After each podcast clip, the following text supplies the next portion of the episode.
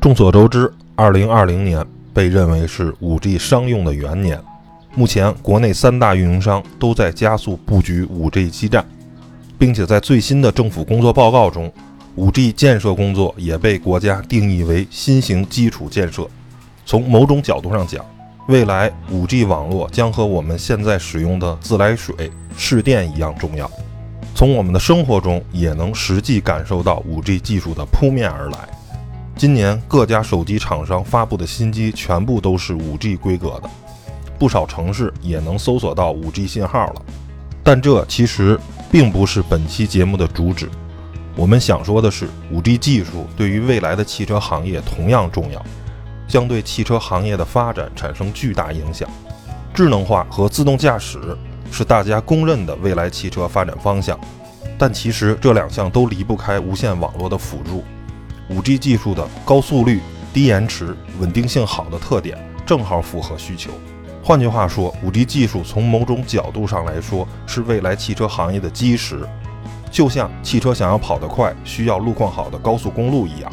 首先聊聊汽车智能化。为了更形象的比喻，我们可以简单的把汽车的车机系统理解为智能手机。如果现在华为最新的 P 四零手机只能使用二 G 网络，那么大家觉得这手机还能叫智能手机吗？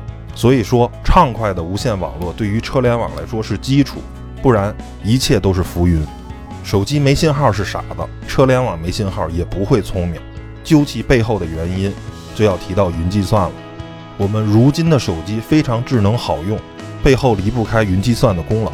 因为手机处理器性能和容量的限制，我们很多数据运算并不是在本地完成计算的。而是把请求发送到中央服务器上，由性能强大且由海量大数据做基础的服务器计算后给出答案，发回手机。只不过这个过程非常快，大家没有意识到而已。包括常用的智能导航、语音识别输入、电商购物、外卖订餐等这些手机软件，都是依靠云计算才能获得更精准的结果。而云计算对于车联网领域的重要性亦是如此。尤其汽车是使用年限比较高的产品，用户通常使用五到十年才会考虑换车，相比手机的两到三年更换周期要久得多。车机处理器的性能一定会在几年后落伍，而云计算可以大大缓解这个问题。海量的计算需求并不需要本地执行，只要有 5G 网络就能完成数据交换，本地只需要完成数据的采集和展示工作。下面再来说说自动驾驶技术。虽然现在已经有 L 三级别的自动驾驶汽车了，但我们距离 L 五级全自动驾驶汽车还有很长的路要走。这和毫米波雷达、激光雷达、高清摄像头等传感器的性能有关。其实更重要的是车与车沟通方式的落后造成的。现在的自动驾驶汽车之间的沟通，其实和人工驾驶没有本质区别，都只能通过目视前车的转向灯或行驶轨迹来判断它的意图。这是非常低效的沟通方式。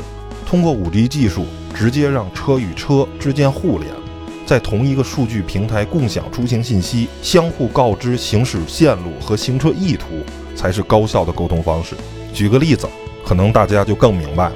如果有组车队自驾游经验的车友们都会知道，车与车之间通过手台联络，车队行驶时就会非常的安全。